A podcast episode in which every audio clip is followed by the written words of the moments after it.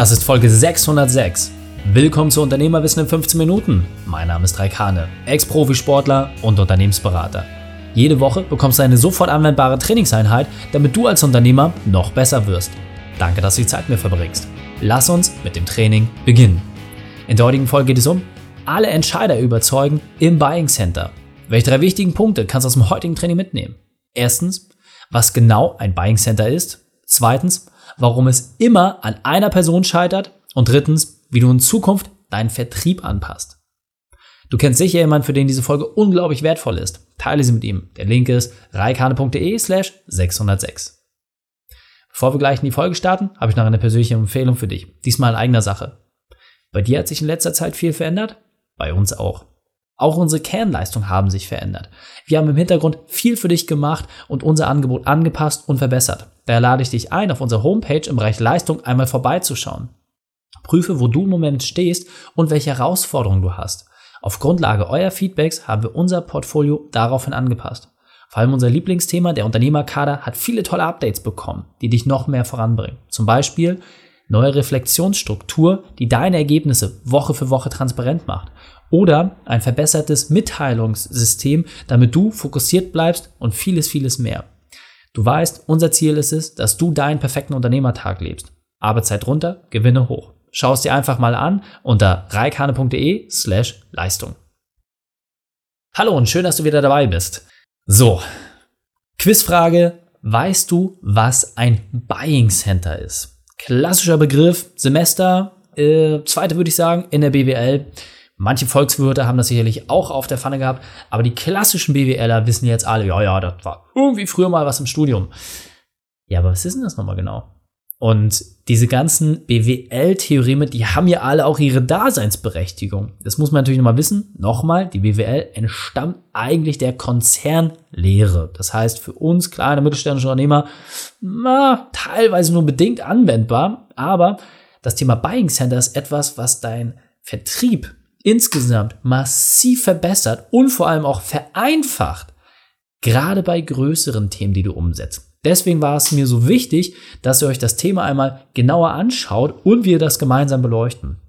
Ganz wichtig an der Stelle, ich werde mit dir jetzt kein BWL-Sammelsurium hier machen, sondern ich werde das mit dir kurz und knackig beleuchten und vor allem auch in die Praxis übersetzen. Ja?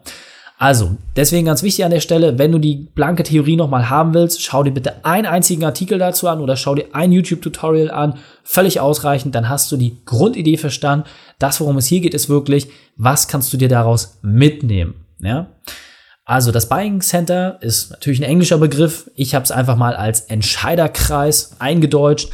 Und das ist am Ende des Tages einfach nur der Kreis, in dem eine wirtschaftliche Entscheidung getroffen wird. Heißt, Ganz simples Beispiel. Du schlägst dem Kunden etwas Neues vor und der Kunde ist jetzt nicht irgendwie ein ganz kleiner Laden, irgendwie so eine One-Man-Show, sondern nee, das ist schon Konglomerat. Ja, ein etwas größerer Laden, wo halt einfach mehrere Bereiche aus einem Unternehmen sich letzten Endes mit einem Thema beschäftigen.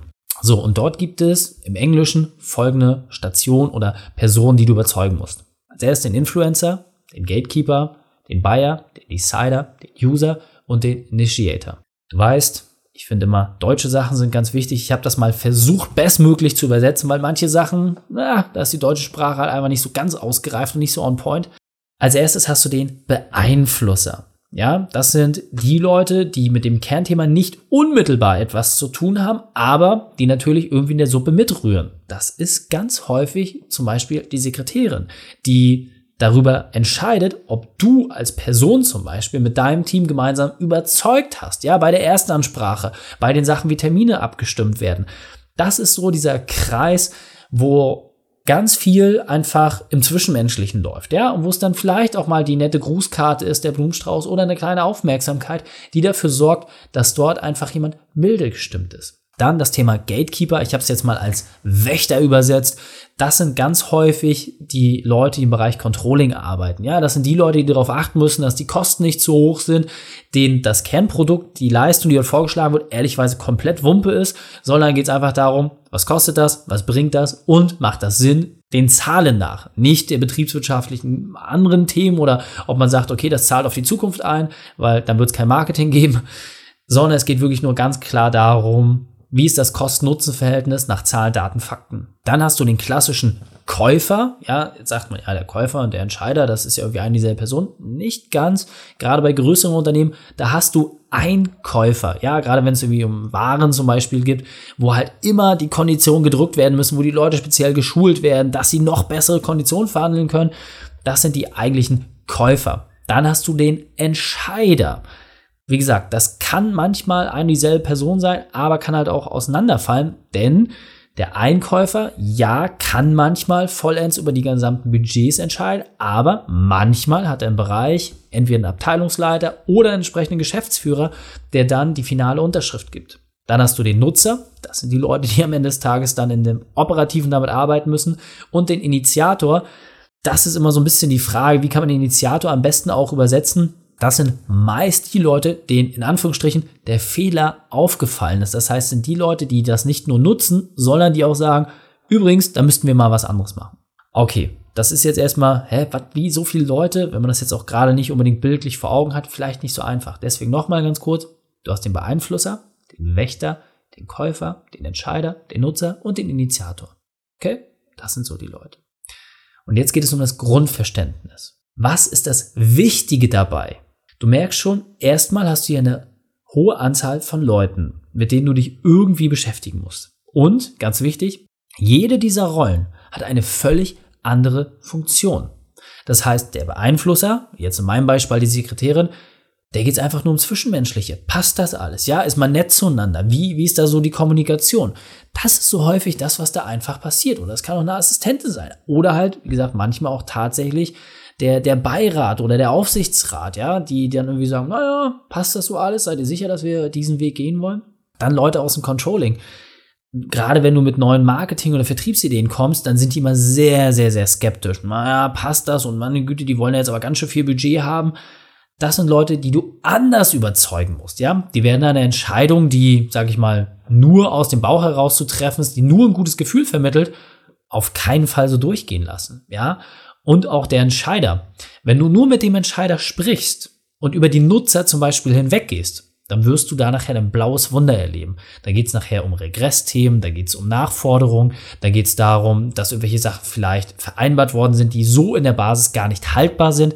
Deswegen ist mir ganz wichtig, dass du an der Stelle wirklich einmal für dich festhältst, ist jeder, gerade bei größeren Entscheidungen, auch in der Lage, seine Wünsche und seine Ideen vorzutragen.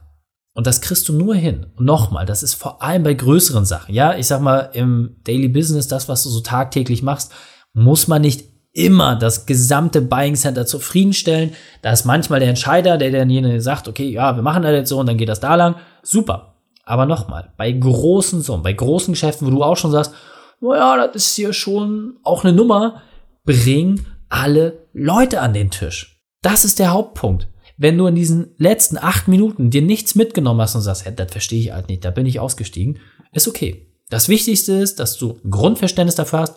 Es gibt einen Entscheiderkreis, der hat mal mehr, mal weniger Leute. Aber das Wichtigste ist, dass du nicht über die einzelnen Personen hinweggehst. Denn nochmal, allein wenn der Unterschied ist zwischen dem Entscheider, dem Geschäftsführer und dem Team, die nachher letzten Endes die Sachen umsetzen, den Nutzern, und du hast diese Personen nicht am Tisch, während das Geschäft gemacht wird, dann fliegt dir das Ding um die Ohren. Das ist der wichtigste Punkt. Dafür ist dieses Buying Center so wichtig. Das heißt, die Frage, die du immer wieder stellen musst, ist, erstens, wer ist das Buying Center bei einem größeren Geschäft, das du einfädelst? Wer sind die Leute, die da letzten Endes mit interagieren?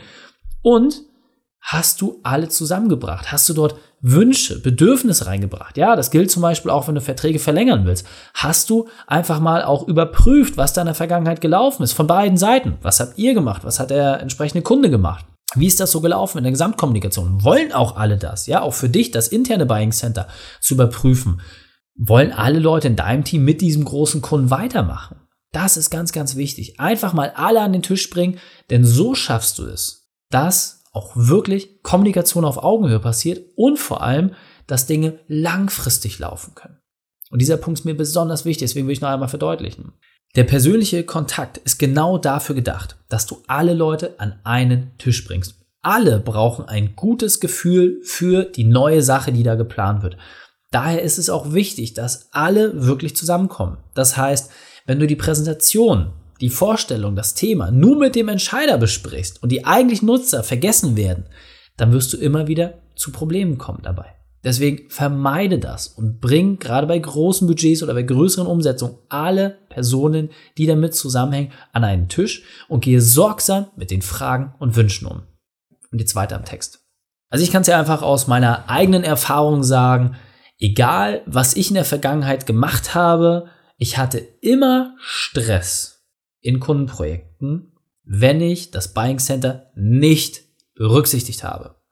Weil, ganz simpel, wenn du einfach mal dir vorstellst, ja, wie, wie sieht so ein klassisches Meeting aus mit dem Buying Center? Du bestimmst erstmal die Person, ja, du fragst halt deinen Ansprechpartner, wer, ja, wer sind denn die Leute? Ja, bap, bap, bap, bap, der, der, der, der, der, der, der. Okay, klar. Auf einmal hast du relativ schnell fünf, sechs Leute zusammen. Und dann sagst du, okay, ich möchte, dass wir in einem Termin diese Person alle zusammenbringen schön neue Zeit, wir können das auch alles digital machen, ja, das geht dann meistens ein bisschen schneller, aber du wirst merken, gerade wenn nachher der Entscheider dabei ist oder vielleicht auch die Beeinflusser in Form von Aufsichtsrat oder solchen Sachen, dann können solche Termine auch mal ganz schnell sehr weit in der Zukunft liegen. Deswegen da auch mal ein bisschen hinterher sein, dass du alle Leute schneller an den Tisch kriegst. Und dann hast du nur ein einziges Thema. Du stellst nicht deine Sachen vor. Das ist nicht dein Hauptthema sondern du sammelst alle Fragen und Wünsche von jeder Position. Das ist auch das, was in der Vorbereitung angesprochen werden sollte. Das heißt, du sagst, hey, wir haben ein Meeting, wer sind die Leute? Da, da, da, da, da, einmal kurz alle Daten gesammelt, Namen, E-Mail-Adresse, gegebenenfalls auch die Telefonnummer, um da wirklich hinterher zu sein. Und dann sagt, hey, wir wollen das Projekt bestmöglich für euch umsetzen. Und nochmal, es geht vor allem darum, wenn das größere Themen sind. Das machst du nicht bei jedem. Aber bei den Sachen, wo du sagst, pff, das ist jetzt schon eine ganz schöne Wucht auch für uns, da machst du das. Und da ist es auch zwingend notwendig, dass du mal alle Fragen und Wünsche von jeder Position sammelst. Und dann kommt was ganz, ganz Cooles. Und zwar, dass du sagst, hey, unser Ziel ist es, dass wir eure Erwartungen übertreffen können. Deswegen ist es wichtig, einfach mal festzuhalten, was sind denn genau die Erwartungen? Das eine sind Fragen und Wünsche. Das ergibt sich dann meistens, dass man sagt, ja, was sind eure Fragen und Wünsche? Ja, können Sie erstmal vorstellen, dann präsentierst du. So, dann sammelst du danach Fragen und Wünsche und dann sagst du, okay, haben wir jetzt alles vollständig? Ja, okay, super. Dann wirklich mal einen Strich ziehen und sagen, okay, was sind die Erwartungshaltungen von jedem Einzelnen? Das heißt, wann hätten wir 100% der Erwartung erfüllt? Und das schreibst du auf und das machst du transparent. Das schickst du den Leuten danach zu und sagst, hier, das ist das, was wir als Anspruch haben. Das sind die 100%, die wir schaffen müssen. Wir müssen uns jetzt Gedanken darüber machen, wie müssen wir vorgehen, damit wir mehr als 100% erreichen? Kleiner Tipp vom Profi an der Stelle, somit kannst du auch ganz schnell Folgegeschäft verkaufen. Das heißt, du sagst dann, sollten wir mehr als 100% schaffen, dann würde ich mir wünschen, dass wir gleich über konkret Projekt X, Y, Z, das und das, Weiterführung, etc. reden, Verlängerung von den Verträgen, da, da, da, da, da. Das sind nachher so die Kernthemen, wo du auch entsprechend gleich so ein bisschen was aufbauen kannst, wo du einfach gleich schon mal dir auch ein bisschen Sicherheit schaffst. Okay? Also fassen wir die drei wichtigsten Punkte noch einmal zusammen. Erstens, prüfe das Beispiel Buying Center einfach mal bei dir selbst. Das heißt, geh rein und überprüfe, wer ist denn euer Entscheidergremium und halte die Personen fest und geh einfach mal sorgsam mit diesen Leuten ins Gespräch, wenn bei euch neue Themen kommen. Zweiter Punkt ist, bring bei größeren Sachen, die du extern umsetzt, alle an einen Tisch. Und drittens, sammle Fragen. Die Shownotes dieser Folge findest du unter reikane.de slash 606. Links und Inhalte habe ich dir dort zum Nachlesen noch einmal aufbereitet. Dir hat die Folge gefallen? Du konntest sofort etwas umsetzen? Dann sei ein Held für jemanden. Teil diese Folge. Erst den Podcast abonnieren unter reikane.de slash podcast oder folge mir bei Facebook, Instagram, LinkedIn oder YouTube. Denn ich bin hier, um dich als Unternehmer noch besser zu machen. Psst, eine kleine Bitte habe ich noch. Wenn du den Podcast cool findest und egal ob jetzt das deine 606. Folge mit mir ist oder deine allererste, eine kleine Bitte. Magst du uns vielleicht bei Apple ganz kurz eine Bewertung da lassen mit dem Learning, was du hier hattest oder mit der positiven Assoziation, egal was, einfach ein kurzes positives Feedback bei Apple da lassen, würden wir uns wahnsinnig drüber freuen. Danke dir. Danke, dass du die Zeit mit mir verbracht hast. Das Training ist jetzt vorbei. Jetzt liegt es an dir. Und damit viel Spaß bei der Umsetzung.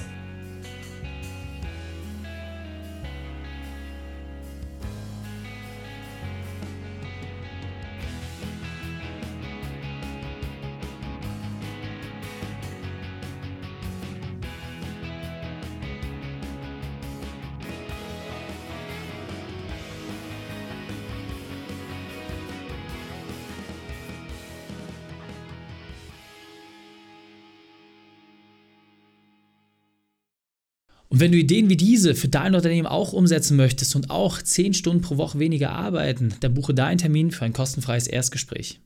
Dann sprechen wir gemeinsam und schauen, mit welcher Methode wir dich am schnellsten voranbekommen. Geh einfach auf reikane.de slash Austausch und buche dein kostenloses Erstgespräch. Einfach eintragen und dann sprechen wir schon bald persönlich miteinander. reikane.de slash Austausch.